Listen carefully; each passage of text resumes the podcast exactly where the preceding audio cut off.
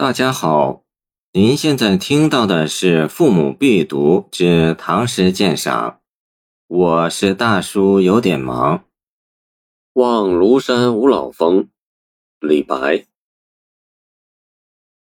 庐山东南五老峰，青天宵出金芙蓉。九江秀色可揽结，五江此地朝云松。李白的七绝望庐山瀑布脍炙人口，妇孺皆知。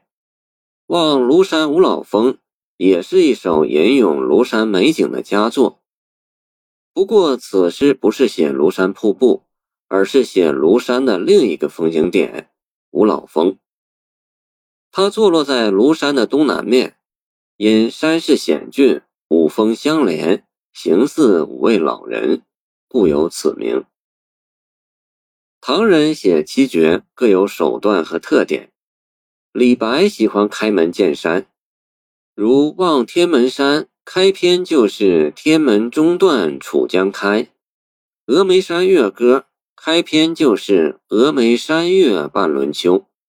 而此诗也是用的这种手法，首句就是“庐山东南五老峰”，紧扣诗题。但平心而论。此句显得平常了一些，只交代了五老峰的地理位置，点名是在庐山的东南面。然而第二句就出奇了，人们都说五老峰形似五老人，而在李白的眼里，太阳光照射下的五老峰金碧辉煌，就如同盛开着的金色芙蓉花一般。而这种山势形状，明明是天工造化。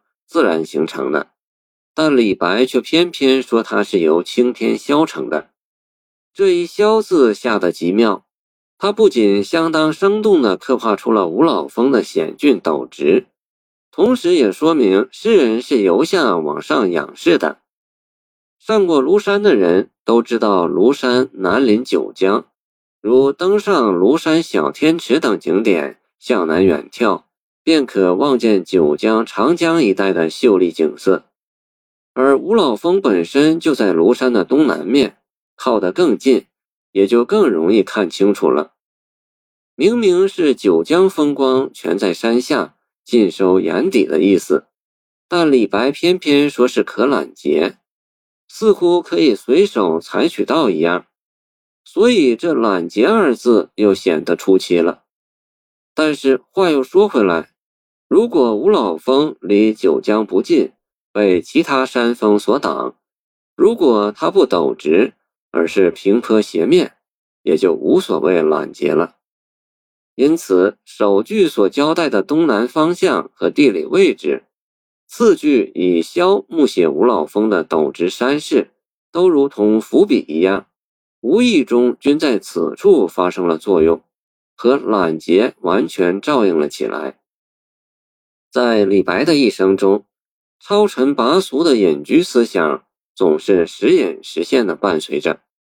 如他在《山中问答》中说：“问于何意栖碧山，笑而不答心自闲。”在《赠孟浩然》中又说：“吾爱孟夫子，风流天下闻。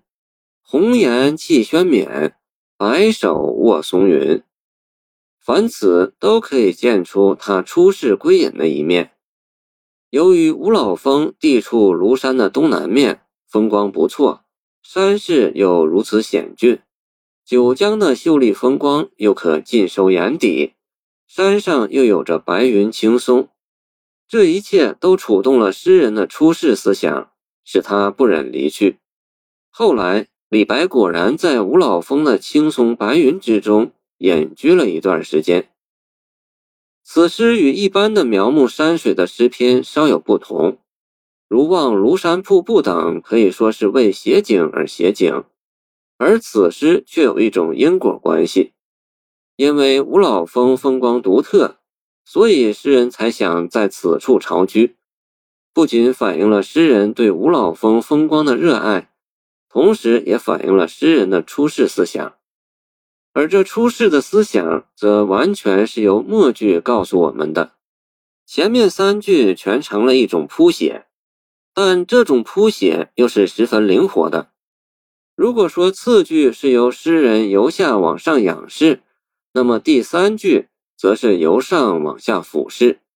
这一上一下，一仰一俯，正是写法上的变换，从而把吴老峰的山色特点也都写活了。